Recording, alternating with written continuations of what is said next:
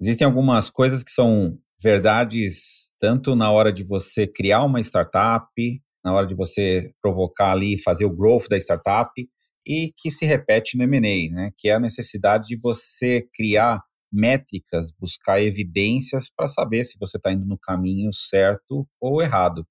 Mas mesmo você sendo super criterioso em criar todos esses caminhos e esses indicadores, as coisas podem não dar certo e elas tendem a não dar certo. E qual é o caminho que você pode seguir se as coisas não derem certo? Então é isso que a gente vai explorar nesse episódio. Que alternativas você tem quando seu M&A tiver em risco?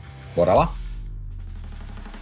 Startups and Downs é o podcast que destrincha os temas que fazem parte do dia a dia de quem empreende e explora em profundidade tópicos mais sensíveis que nem sempre são contados nos livros, nas notícias nas histórias de sucesso de grandes empreendedores e empreendedoras. Para explorar esses temas, convidamos pessoas com conhecimento de causa e que estão dispostas a aprofundar nas histórias de sucesso e fracasso, nas conquistas e derrotas, seus acertos e erros e principalmente os aprendizados gerados com isso. Ou seja, vamos sempre buscar fazer jus ao nome do nosso podcast, explorando os ups and downs da jornada empreendedora. Sempre presentes estaremos eu, Ricardo Corrêa, empreendedor há 10 anos e atualmente fundador e CEO da Hamper. E eu, César Bertini, empreendedor em vidas passadas e atualmente investidor de startups pela Smart Money Ventures.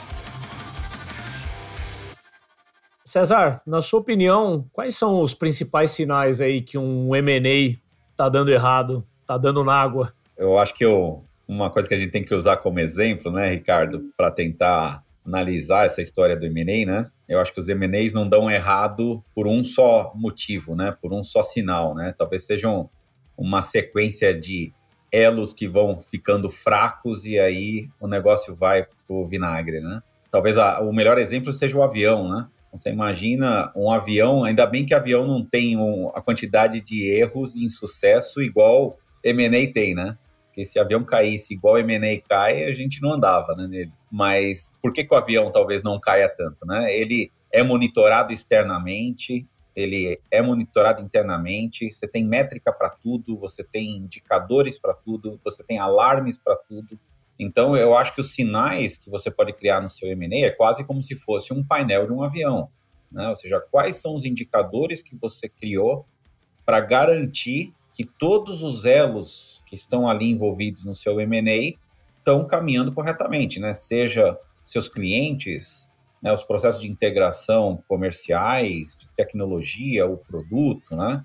Então eu acho que os sinais vão ser criados a partir da quantidade de métricas que você tem. Se você criar poucas métricas, você vai ter poucos sinais para identificar que as coisas talvez não estejam indo bem. Aí você vai estar tá muito mais confiando no seu faro de se o negócio está indo bem ou não, né? E eu acho que isso talvez já seja o primeiro grande erro, né? Você está pilotando um avião só olhando para a pista ali, você não está usando nenhum aparelho para descer o avião, né? Então, eu acho que esse é o principal ponto aqui, talvez a brincadeira que a gente tem que falar da questão dos sinais, né? Como identificar os sinais é ter métricas para poder medir algum sinal.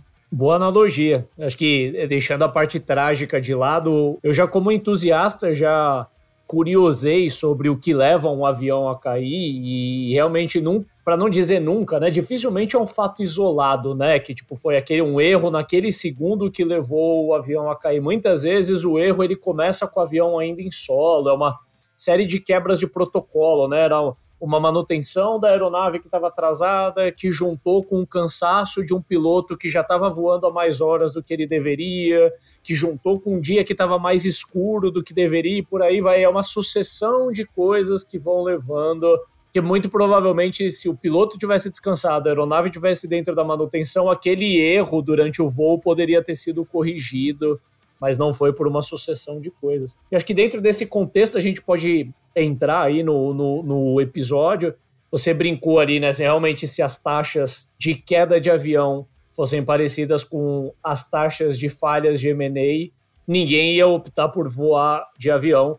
É um fato. A gente comentou no episódio anterior, ou para dois episódios aí para trás, que mais ou menos entre 70% e 90% dos M&As dão errado, não é uma estatística nossa, é uma estatística do Harvard Business Review. E a gente tem feito um deep dive, claro, não, não só para falar do que pode dar errado em M&As, mas para falar também sobre como construir, como negociar, o que precisa alinhar. Mas este, especificamente, a gente está aqui para falar do, sim, deu errado, ou, dentro da nossa analogia, o avião está em queda, o que está em tempo ainda de, de ser feito. Eu acho que tem uma questão aqui, né? Pegando o nosso caso aqui, saindo um pouco da comparação com o avião, né? É, quando a gente fala no M&A, né, Ricardo, a primeira coisa que a gente tem que entender é que são vários stakeholders envolvidos. Então, se você fala de duas empresas, você tem no mínimo ali dois founders ou dois gestores, um, né, um de cada lado. Você tem investidores, talvez investidores dos dois lados envolvidos, né? Se é um M&A para juntar operações, vai criar uma complexidade da quantidade de stakeholders ali envolvidos.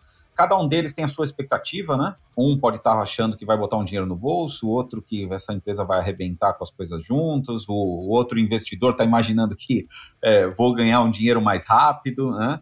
Então, entender primeiro quais são essas expectativas e saber o quanto elas estão alinhadas, talvez seja o principal desafio, né, que você tem, né, para saber se deu certo ou não, que de repente pode dar certo. Imagina só que você tem, né? Você pode ter um, um M&A que um founder vendeu a sua operação. Para ele já deu certo, né? Ele vendeu, ele tem de repente as garantias que vai receber o dinheiro, tal, para ele já deu certo. Então a expectativa para ele, talvez o commitment dele para o pós-deal seja muito baixo.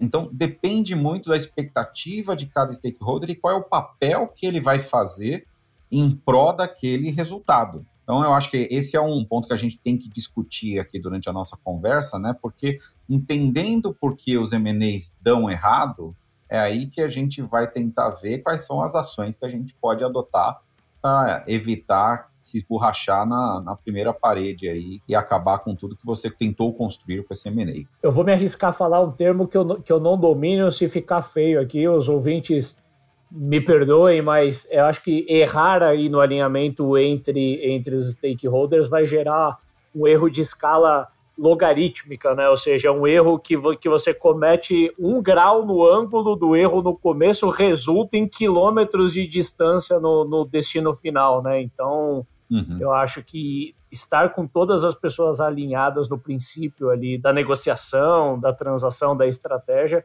é fundamental para aumentar as probabilidades de dar certo, né? Porque acho que as próprias estatísticas mostram que muita coisa vai jogar contra. Uhum. Cabe aos envolvidos controlarem as variáveis que dá para serem controladas para tentar aumentar a probabilidade de isso dar certo. Indo aí para as cabeças, né? Tentando primeiro abordar um pouco o que, que pode levar a dar errado, e depois aí na segunda parte do, do episódio a gente pode tentar propor alguns caminhos, mas começando aí de por que os M&As eles dão errado, né? A gente falou um pouco dos stakeholders, talvez vale a pena a gente fazer um pouco de deep dive aí na, na liderança, nas pessoas envolvidas na estratégia e o que, que dentro dessa caixinha de estratégia você acha que pode dar errado? É, talvez aí, né, a liderança e estratégia talvez seja o, o primeiro elo e se ele já tiver torto, já tiver complexo, provavelmente o restante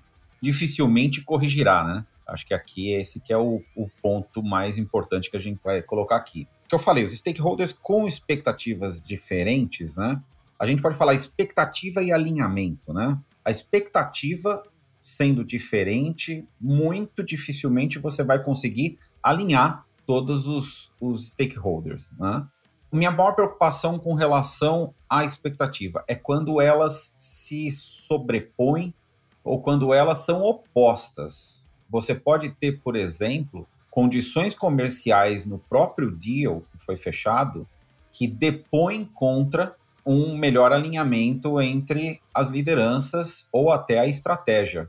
Vamos supor que você coloque um determinado é, resultado de acordo com os produtos do jeito que eles são. E aí, logo nos primeiros meses, vocês identificam que precisa mudar completamente os produtos, né? Quem está tocando a empresa nova. Só que você vai ter uma resistência de um dos lados que ele vai falar: Poxa, espera aí, se você mudar esse negócio agora, eu vou ser prejudicado no meu earnout, eu vou ser prejudicado no que eu vou ganhar.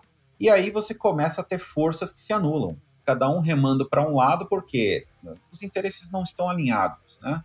Então, quando essas expectativas não estão alinhadas, é um problema enorme. Agora, o alinhamento da estratégia, ele já é um outro ponto, né? Ele é complementar a esse das expectativas, né? Que a expectativa, nós estamos falando alguma coisa do, do antes do negócio, né? O que, que eu quero com esse negócio? O alinhamento da estratégia, a divergência que pode ocorrer é justamente porque a expectativa foi errada e aí, na hora de você poder trilhar o melhor caminho para a estratégia da empresa, vai ser um que pega para capar entre a liderança.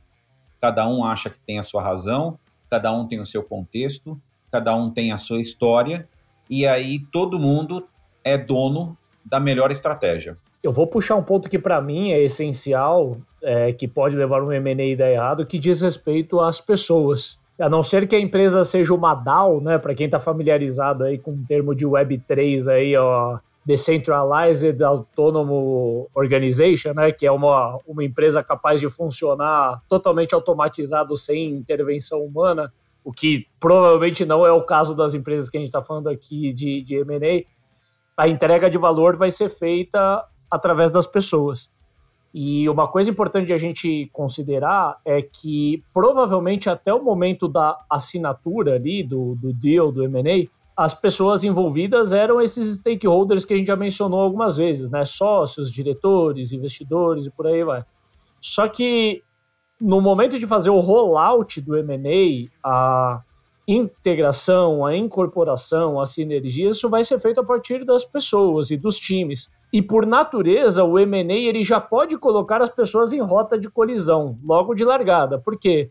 São duas operações de vendas, duas operações financeiras, duas operações de atendimento, muitas vezes dois times e dois produtos, que tudo isso já pode causar uma série de dúvidas, de interrogações na cabeça da galera. Todo mundo pode ficar um pouco apreensivo de assim, quais áreas que vão ser consolidadas, quais áreas vão deixar de existir. Uhum. Será que nesse M&A ele presume que um dos produtos deixa de existir e só o outro assume? E na falta de informação, eu, eu comentei sobre isso em episódios anteriores, aonde existe lacuna de informação são criadas as lendas urbanas, né? Começam as conversas de corredores e a galera começa a deduzir o que eles entenderem, né? E aquilo vai correndo e vai ganhando corpo e eventualmente ali as equipes elas estão deduzindo que vai, que vai ter cortes, que vai ter áreas que vão deixar de existir. Então, para mim, quanto antes as coisas elas forem comunicadas, né? E dentro do nível de transparência que cabe para cada fase do M&A, é lógico, não dá para compartilhar absolutamente tudo, ou sei lá, cada empresa tem o seu protocolo de, de compartilhamento de informação com as equipes, mas para mim, quanto mais as lacunas de informação forem preenchidas, menor é o risco aí de essas, essas lendas urbanas nascerem. Agora, uma coisa importante, sendo bem realista aqui, a gente precisa considerar que algum nível de atrito vai existir, né? algum choque de cultura vai existir, são empresas diferentes, de origens diferentes, por mais que fala, poxa, as duas são startups, com cultura parecida, empresa de tecnologia, a hora que colocar a galera para trabalhar junto vai dar certo e tal.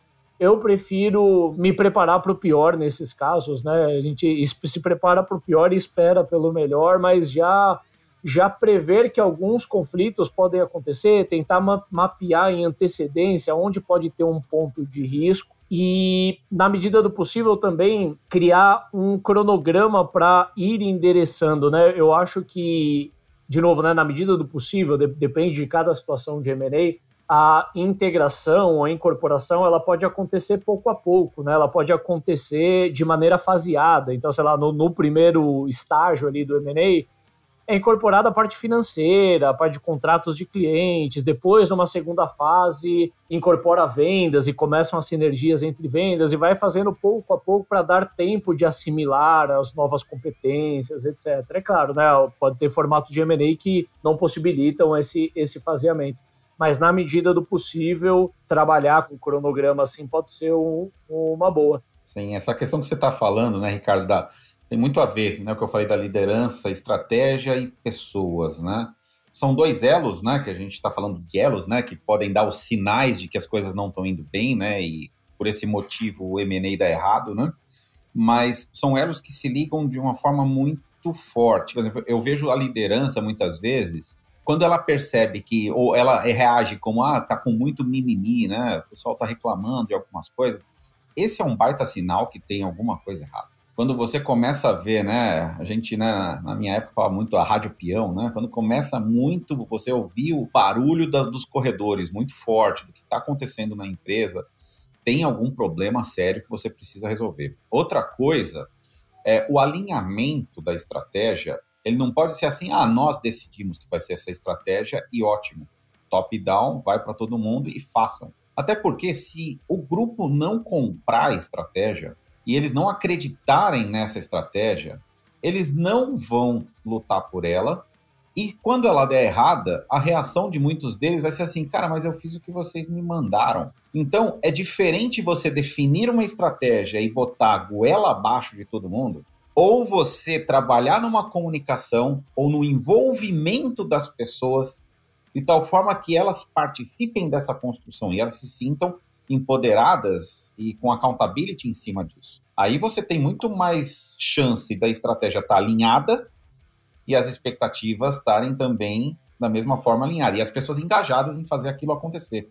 Então, liderança, estratégia e pessoas são elos aqui que você não pode abrir mão grande parte do M&A deve ter algum ponto disso que você falhou quando o M&A der errado. Essa é a parte interna, né? Essa é a parte das variáveis que a gente tem mais controle, porque você não tem como necessariamente controlar qual que vai ser o apetite do mercado, qual que vai ser a aceitação do mercado em relação ao M&A feito. Você pode deduzir que o mercado vai adorar, mas pode ser que o mercado não, não goste na medida que você tinha dimensionado. Agora, dentro de casa você tem mais controle. Se as coisas elas não forem bem resolvidas dentro de casa, imagina como que isso vai ser colocado para o mercado, né? Imagina a energia do time, o pitch do time na hora que precisar fazer um discurso comercial ali com o cliente, um atendimento. Imagina aquele cliente que ficou preocupado com o M&A porque não sabe se para ele é bom ou ruim, vai tentar conversar com o atendente dele que já atendia ele por uma empresa, e o atendente não sabe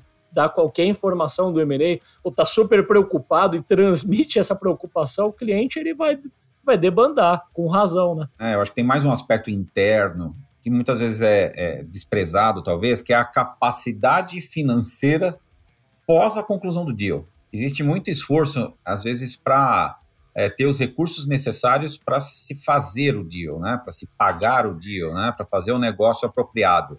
Mas depois que você fecha o deal, se você não tiver recursos financeiros suficientes para fazer toda a integração necessária, né? E a integração vai exigir investimento, né? Porque são várias pessoas que você vai integrar, você tem a questão das ofertas e dos produtos, né? Como é, qual é a estratégia que você vai adotar em cima disso? E você tem todo o marketing envolvido, não só a construção do produto em si, né? Não só a tecnologia envolvida. Você tem é, todo o trabalho que você vai ter que fazer com o cliente, seja né, é, os clientes da base das duas empresas.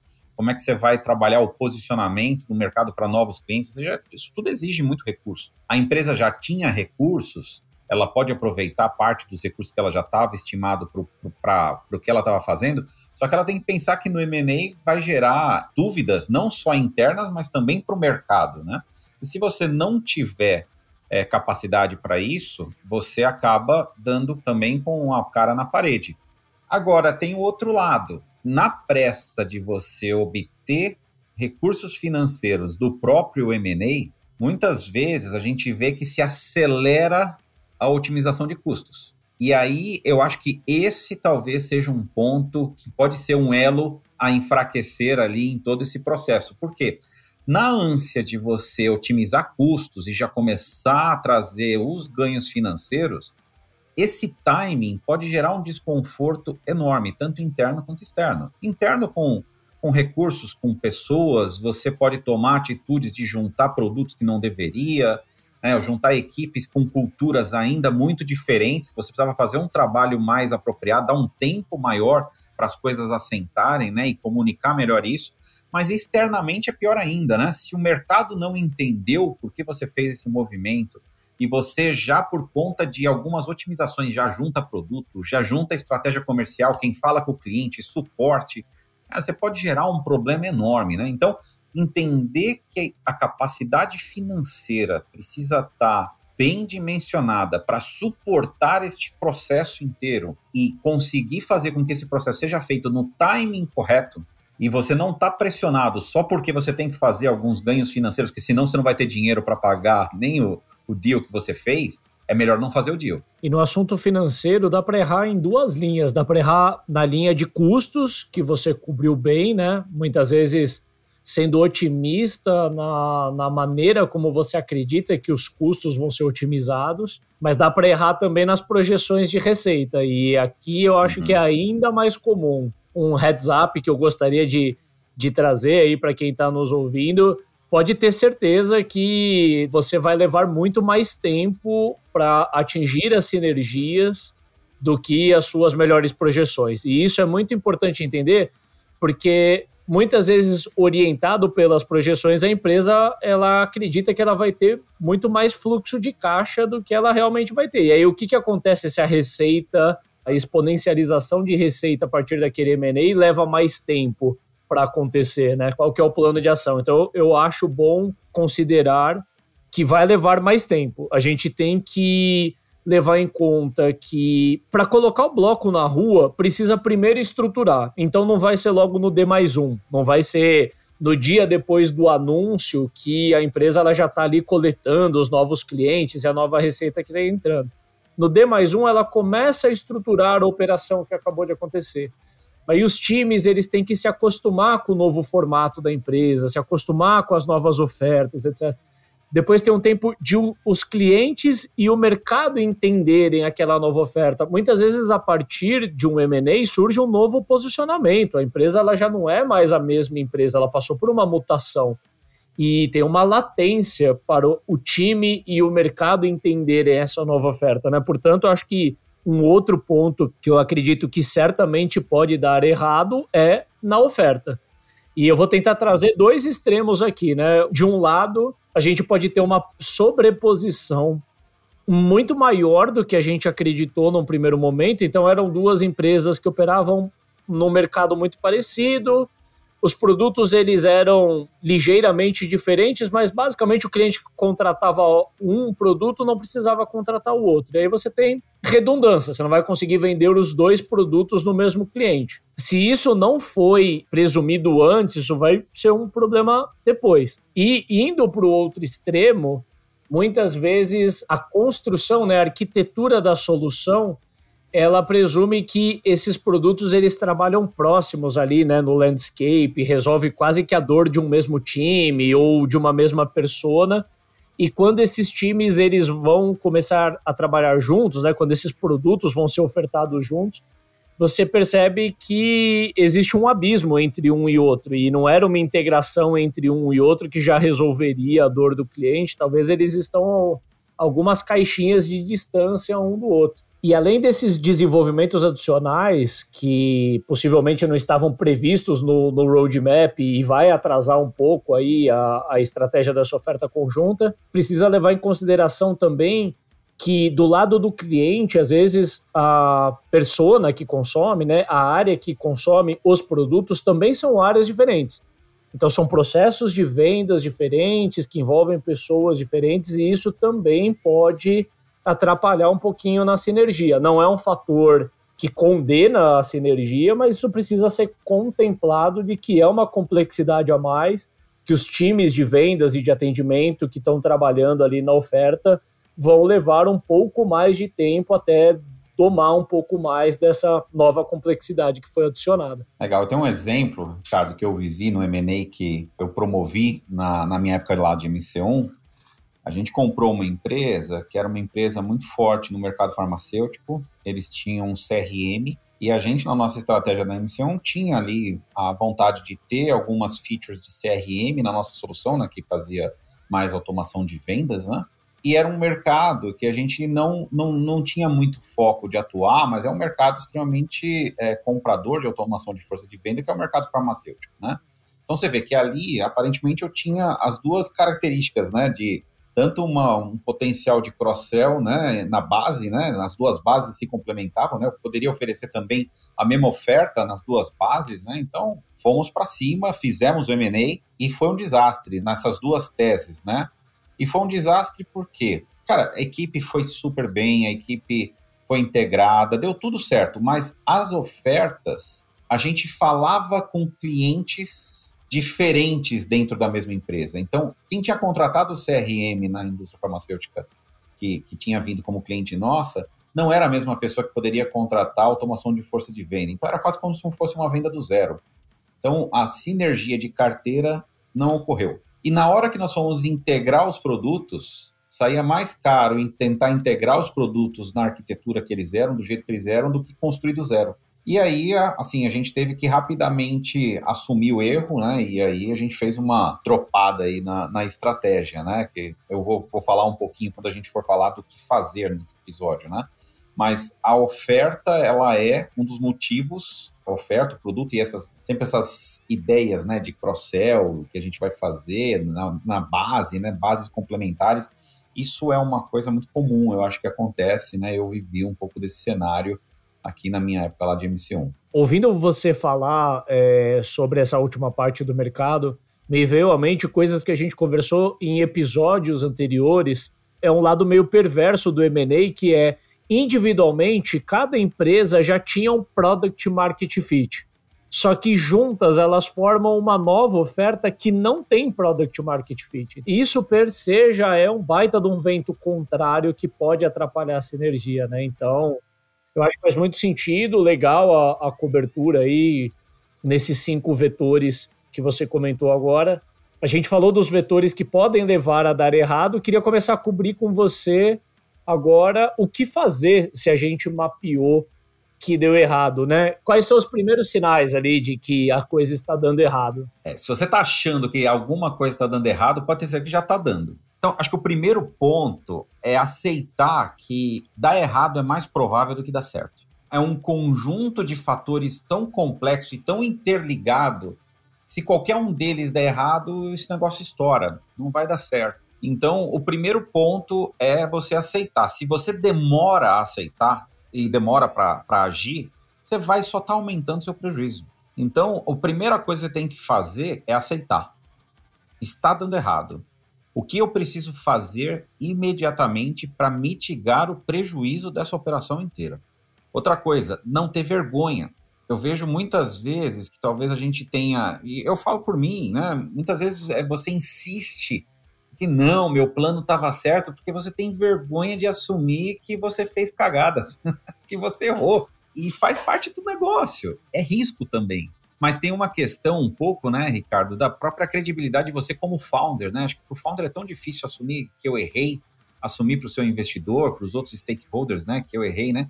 Mas o primeiro ponto é, tá errado, deixa eu reagir rápido mapear o quanto mais rápido quais são as variáveis. Se eu não tinha todas as variáveis, deixa eu criar essas variáveis, criar meus indicadores para a partir do momento que eu identifico dentre aqueles elos aonde eu estou errando, ver como é que eu consigo corrigir. Eu vou ter que, de repente, trabalhar na liderança. O que, que você precisa fazer se a liderança está desalinhada? Ou você vai fazer algum processo para alinhar, ou você vai ter que desligar algumas pessoas mesmo tomando o risco de perder algum conhecimento, tudo, mas é, é melhor continuar desse jeito, você, você sabe que não vai dar certo. Já existe um prejuízo até o momento. Se você sabe se continuar do mesmo jeito, o prejuízo só vai aumentar, ou a frustração só vai aumentar. Então, nesse momento, o que fazer? Talvez você precise refazer a liderança, tirar quem não está alinhado. Acho importante você citar aí a, a questão da liderança, assim, a, a soma de todas as partes ela tem que ser maior do que uma parte só, né? Se tem uma parte ali que não está alinhada com o interesse do todo, ainda que seja um sócio, alguma coisa assim, essa pessoa ela vai ter que dar, dar licença ali para que o todo continue evoluindo, senão o, o prejuízo vai ser muito maior. Acabou cobrindo aí o primeiro ponto da liderança. A gente tinha falado também sobre cultura, sobre pessoas. Vamos, vamos entender assim, poxa, na estratégia tá tudo rumando até que bem, as lideranças elas estão entrosadas, mas ali entre os times, entre a cultura, não está dando certo. Ainda não, não encontraram formas de se entender, de trabalhar junto. O que, que poderia ser feito? É, e o M&A está dando água por conta disso, né? As equipes não colaboram, parece que não existe uma propensão a querer estar tá junto, a querer, ou seja, a gente deixa o principal ativo da empresa ali, as pessoas estão deixando o principal ativo da empresa, que são os clientes, os produtos de lado, por conta talvez de posição, por conta talvez de influência. E nesse sentido, assim, é quase que inevitável você ter que fazer uma desalocação de alguns colaboradores. Não quer dizer que as pessoas não sejam boas, quer dizer que o contexto na qual você levou a empresa até aquele momento errou na comunicação, errou na integração com as pessoas, gerou uma situação que talvez não dê para retomar. E aí você, um, um, o que fazer nesse momento é tomar o custo de talvez perder parte do conhecimento, mas ter uma equipe que está remando para um lado só. A gente enxerga muitas vezes dentro de uma única empresa, né, de uma única marca, equipes que já operam como silos, né? E tem aquela história do nós contra eles, né? Às vezes é nós de vendas contra eles de CS, ou nós de CS contra eles de produto. Isso já tem, às vezes, na cultura de uma empresa só. Imagina quando você coloca duas marcas, né? Duas empresas de origens diferentes, tiveram fundação, às vezes são de regiões diferentes, esses times têm que trabalhar juntos. Por origem já é difícil. E aí, no frigir dos ovos, às vezes uma operação recebe mais orçamento do que a outra. É impossível que essas operações elas sejam totalmente equilibradas, né? Elas têm exatamente o mesmo tamanho, exatamente o mesmo faturamento, Sim. recebe. Quer dizer, já, já vai existir uma assimetria por questões naturais ali. Mas isso também gera ciúme, né? Do tipo, poxa, quem é da função tal daquela outra operação ganha mais do que a função tal aqui. Ou aquela outra marca tem muito mais budget de marketing para trabalhar, portanto, eles têm muito mais chances de sucesso, né? E se isso não for endereçado, vai acabar comprometendo, né? O problema vai acabar engolindo ali a, a operação. Existe um engano muitas vezes, né? Quando você incha a, né, a empresa também com muitos, com muitos recursos e você não deixa as coisas claras, existe uma confusão também entre o que você tem de equipes e de pessoas que estão vinculadas mais à manutenção do que, do que você já tinha construído versus aquilo que você está usando para um investimento para a construção do novo, né? Seja no M&A, né? na integração ou na construção de um novo produto. Então, eu acho que também o que fazer é você tem que ter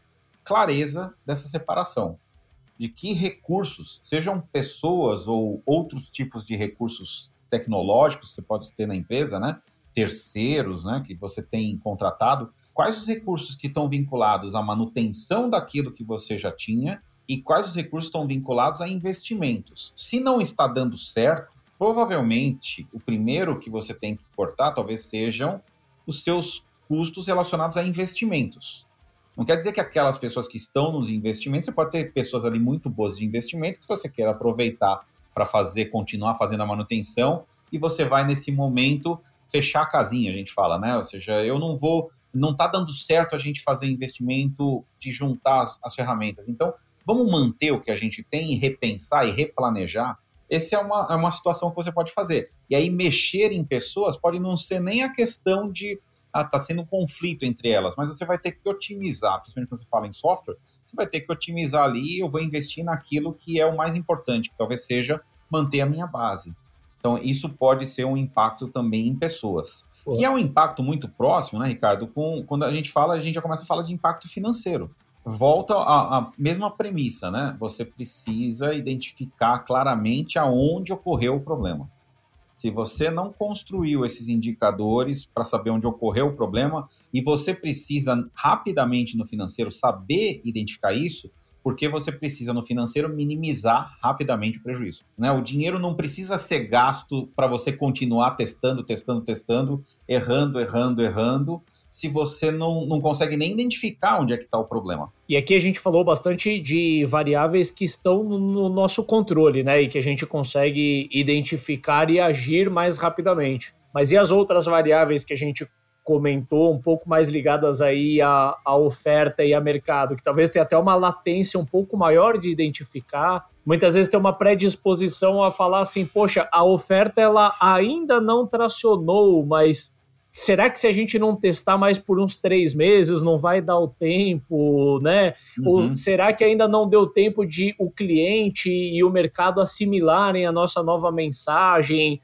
E aí tem aquela dúvida: se a gente parar agora, a gente nunca vai descobrir se a gente estava prestes a dar certo e a gente interrompeu, mas talvez se a gente continuar tentando, pode ser que a gente gaste muito mais dinheiro do que estava previsto no plano e isso condene muito mais a empresa do que se a gente já parasse por aqui. Enfim, como identificar e lidar com essas questões aí de oferta e mercado? Vamos pensar aqui em oferta eu acho que boa parte dos M&As, eles buscam claramente no início sinergias de custo. E aí, a partir daí, você começa a juntar oferta, né? juntar marca, né? ter um produto, de repente, integrado. Né?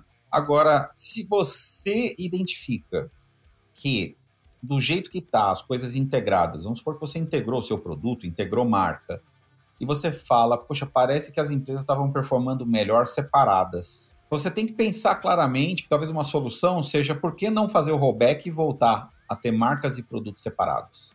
Se as sinergias não estão acontecendo das duas marcas juntas, ou talvez até estejam até piores, né, porque os clientes estão ficando cada vez mais confusos, não insiste nessa possível integração que está fadada ao fracasso. Faz um rollback, não tenha, não tenha problema de voltar atrás na estratégia poxa, mas é um trabalho com os clientes, é um trabalho. Faz a conta.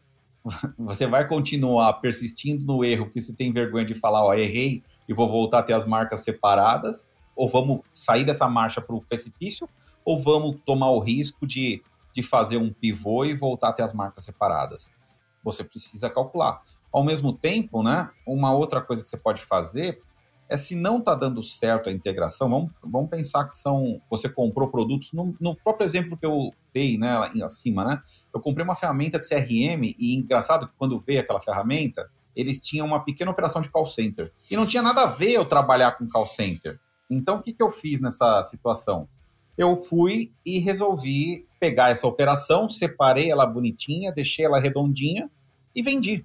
Então, uma estratégia que você pode fazer quando as coisas não estão dando certo é ver se não existem partes do que você comprou que podem ser vendidas. Você pode pegar, empacotar e vender para alguém. Boa, César. Então, é, assim, se eu entendi, a, a sugestão seria dar um rollback no sentido de fazer a separação de marcas, de produtos, de operação, mas a questão societária está mantida, né? Assim, as, as operações elas estão debaixo de uma mesma de um mesmo guarda-chuva societário ali, eventualmente pode ter uma holding ou não controlando essas empresas, mas independente disso, esse rollback que você está mencionando não é voltar atrás no M&A e fingir que ele não aconteceu, né? Você está sugerindo uma, uma solução diferente disso. Sim, até porque, assim, eu não consigo conceber uma forma de você, depois de assinar um contrato, fazer a compra, tudo, você dá um rollback na operação inteira. Você pode revender, de repente, né? Pode até acontecer de ser quem vendeu recomprar a operação e querer continuar, mas aí a situação catastrófica é uma possibilidade? É. Né? Mas é. Vai perder dinheiro nessa operação, que talvez valha até a pena, né? Eu acho que é um pouco do gancho que eu queria dar na questão do mercado. A situação que você falou do rollback, ou seja, não é natural. Mas pode acontecer de você, ao fazer as contas de o quanto que você vai ter que gastar para esse M&A dar certo, tanto a oferta estar tá encaixada, o mercado perceber bem isso, você fala, cara, talvez seja melhor eu pegar e vender essa operação que eu comprei, mesmo que seja talvez com prejuízo. Essa pode ser uma solução que precisa estar tá na, na, mente dos, dos founders. Pode acontecer de, de você tomar essa decisão porque você errou no timing. O timing do M&A não foi o mais adequado. O mercado não está respondendo por aquilo você vai persistir com aquela operação dois, três, quatro anos num prejuízo sem dar o retorno? Ou é melhor fazer um stop loss agora, revender essa operação para outro que de repente queira tocar isso de uma forma diferente de você, tenha mais competência para tocar no tamanho que é no contexto dele? Então, essa é uma, uma possibilidade bem forte, sabe? Você vender a operação adquirida isso tem que fazer as contas, né, Ricardo? Sempre tem que fazer as contas, né? Calcula qual é o risco de continuidade. Não deu certo, o, o, risco é maior e a conta vai ficar mais cara, vende, mesmo perdendo dinheiro. Paguei 100, vou vender por 30, mas você ia gastar 100 para fazer esse negócio funcionar. Então é melhor acostumar com o prejuízo de talvez de, de 70 que você vai ter ou de 30 que você vai ter. Então não é algo que você pode deixar Agora, tem uma outra questão aqui no mercado que aí cabe a um pouco de expectativas você também olhar, né, Ricardo? Porque se o mercado não está respondendo, o exemplo que a gente usou do cíclico, do mercado que está mais cíclico, você tem uma oferta mais para o crescimento e um mercado que não está crescendo, um mercado que está se retraindo, né? Vamos pensar que a gente está nessa situação agora no mundo, né? Um mercado meio, meio estranho, né? E aí você fez o M&A agora e não é o melhor momento de mercado. O que você tem que fazer é repactuar. Talvez a sua solução seja repactuar com seus sócios, com seus investidores, com toda a empresa, repactuar falando assim, gente, olha, o que a gente achou que ia fazer em dois, três anos, nós vamos demorar cinco, seis anos para fazer. Se as coisas tiverem, as expectativas estiverem alinhadas e se as contas pararem de pé, você vai falar, cara, talvez a minha taxa interna de retorno desse M&A seja um pouco pior mas mesmo assim ainda é uma taxa interna interessante, o crescimento que a gente vai buscar disso é interessante, ah, talvez valha a pena continuar. Eu consegui equilibrar as operações, as operações estão em break-even, dá para ir continuando e a gente aguardar um momento melhor para investir mais para o crescimento, essa pode ser uma opção. Então, o M&A não está dando certo, pode ser uma questão simplesmente temporal. Você só fez no, no, na janela de mercado errado e aí você precisa ter um pouco mais de paciência, mas você precisa combinar com os russos, né? Negociar com todo mundo envolvido para que é, você realmente possa tentar ainda extrair valor do M&A. Muito bom, cara. Acho que muita coisa boa. Vai ser até difícil de conseguir fazer os, os ups and downs aí. É um episódio majoritariamente baseado em downs aí, né? Mas que tem muito aprendizado. É, eu acho que um, um, down mapeado, convertido, ele se torna um up, né? Eu acho que a, a jornada de uma startup ela é feita de pontos de baixo que foram convertidos em pontos de, de alta, né? Mas vamos tentar embalar o nosso, o nosso episódio aí com os nossos ups and downs. Que, que você traria aí como um up? Eu sempre gosto de trazer ups que são vinculados ao, ao sentimento do founder, do empreendedor, né? E eu acho que o desafio do empreendedor, quando ele né, um up que ele poderia estar né, tá buscando é sempre reagir rápido e não ficar fixado no compromisso inicial que você teve com os ganhos da M&A. Pensar que aquele ganho inicial que você tinha reportado, relatado, comprado, ele era para aquela situação. A partir do dia 1 um, que você tá junto, você já tem mais informações, vai mudando a perspectiva. Então, não se prenda aquilo. Aceita que você vai precisar replanejar e sempre renegocia com seus stakeholders. Eu acho que são várias dicas, né? São vários ups que se o empreendedor seguir isso de forma bem efetiva, eu acho que ele tem grande possibilidade de, mesmo numa situação difícil no M&A, achar alternativas para melhorar a performance. Boa, seguindo sua linha, né? Você gosta de falar bastante do sentimento do founder eu procuro falar também o sentimento para mim é importante, mas um atrapalhador de nós founders é sempre o ego, né? Então vou falar um pouco do ego aqui. Muitas vezes o ego cria uma, uma cortina de fumaça na nossa frente que nos atrapalha de agir em prol do que seria o melhor a ser feito pela empresa. E a gente tem receio de como que aquilo vai soar para o time, a gente tem receio de ter conversas difíceis entre os sócios, a gente tem receio de soar amador para o mercado e os nossos concorrentes vão dar risada da, das coisas que a gente fez de errado, mas a gente precisa, como founders, ter a nobreza de conseguir colocar o ego de lado muitas vezes e pensar o que é melhor pela preservação do ativo, né? A gente está ali há tantos anos construindo uma empresa que emprega pessoas, que gera valor para o mercado, etc. A gente não pode condenar essa empresa por conta de um erro de estratégia que a gente mapeou a tempo de convertê-lo, né? Então, o meu up vai para isso, conseguir deixar o, o, ego de lado aí em prol de fazer o que precisa ser feito, por mais doloroso aí que seja a solução. Eu vou trazer um meu down, né? Aqui, eu acho que um problema comum é talvez os founders eles perderem a paciência rápido com tanto problema novo que vai surgir desse M&A. É problema de cultura, é problema de pessoas, são os executivos ou co-founders que vieram da outra empresa, é cliente novo, com demandas diferentes, com história já na outra empresa. Ou seja, é tanta insatisfação, é tanta coisa, e, e, e todo mundo foca que o M&A veio para resolver todos os problemas do mundo. E Se os founders não tiverem uma resiliência enorme para isso e entender que vai ter gente, é, para eles está pressionando, está sendo pressionado, mas tem gente que está ali na flor da pele, com os nervos à flor da pele. Se ele não for resiliente não souber tratar bem essas situações esses conflitos, que vai ser um ambiente conflituoso, eu acho que é a fórmula perfeita para o fracasso.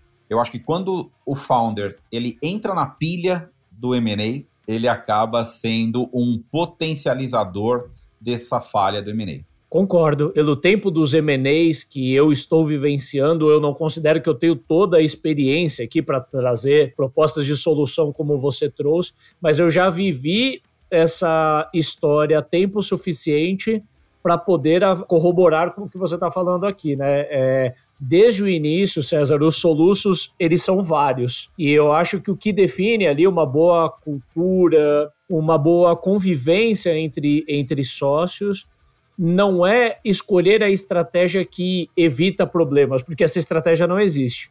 E sim ter uma, uma boa cultura que saiba endereçar esses problemas, que vão vir, com certeza. E esse down que eu estou falando, eu falo com propriedade, viu, Ricardo? Porque eu acho que se eu faço avaliação dos processos que eu conduzi, eu errei muito aqui de talvez não entender que eu, eu achar que eu, por ser o, o, o, empreendedor, ser o CEO, eu era a pessoa mais pressionada do M&A e não entender que tinham pessoas tão pressionadas quanto ou mais do que eu. E eu esticar a corda e eu estourar a corda antes, entendeu? Então, eu acho que eu errei aqui. Então, eu falo isso até com com um certo aprendizado meu, né, de que precisa ter mais paciência. Se eu tivesse que mudar alguma coisa do que eu fiz no passado, eu deveria ter tido mais paciência com algumas coisas. Para fechar aqui, o meu down, ele, ele é um reforço em cima de coisas que você foi falando ao longo das suas explicações ali, talvez com palavras diferentes. Eu vou tentar trazer de uma forma é, um pouco mais direta. Não é difícil que a estratégia do M&A esteja se mostrando mais custosa do que se a empresa tivesse desenvolvido aquilo dentro de casa, sabe? Aquela história do o molho está saindo mais caro que o peixe e eventualmente a empresa ela optou por fazer um M&A para comprar tempo, né? Ela falou, pô, vou comprar dois anos de roadmap, vou trazer um time que já é experiente, estou trazendo base de clientes, né? Então, assim, na, na planta baixa tudo funciona. Só que na hora que está ali realizando, percebe que o, o molho de fato está saindo mais caro que o peixe. O down é, é, insistir nesse erro, não reconhecer ali que a melhor estratégia seria eventualmente fazer o stop loss que você comentou e interromper ali, dar o, ou entender a partir do ponto problemático que você está e a partir dele dar um destino para o problema, endereçar dentro das várias maneiras ali que, que você sugeriu. Muito bom. Fechado, cara. Chega de downs aí, vamos a partir dos próximos aí tentar trazer aí um, uns episódios com teor mais de up. É isso aí, rumo ao episódio 50. Ah, verdade, cara, boa. Vamos ver se a gente prepara alguma coisa especial aí. Isso aí. Até lá, cara, um abraço. abraço. Este foi mais um episódio do Startups and Downs. Muito obrigado por ouvir a gente e se você gostou, não esqueça de compartilhar. Não deixe de nos enviar os seus comentários e se você quiser sugerir temas que gostaria de ouvir sendo discutidos, ou se você tem histórias relevantes e gostaria de vir ao programa compartilhar, acesse www.startupsndowns.com e fale com a gente. Para você que empreende e curte o Startups and Downs, eu tenho um convite. Eu faço parte de uma comunidade onde temas como este são discutidos em tempo real por quem está vivendo o desafio. Para fazer parte, acesse www.founderhood.com e se inscreva. Para fechar, vamos para o momento jabá. Se você possui uma startup em fase de tração e busca capital e parceiros para te ajudarem no crescimento, acesse www.smartmoney.ventures. E se você tem uma startup que está buscando digitalizar e escalar suas vendas B2B, acesse www.hamper.com.br. Até o próximo episódio.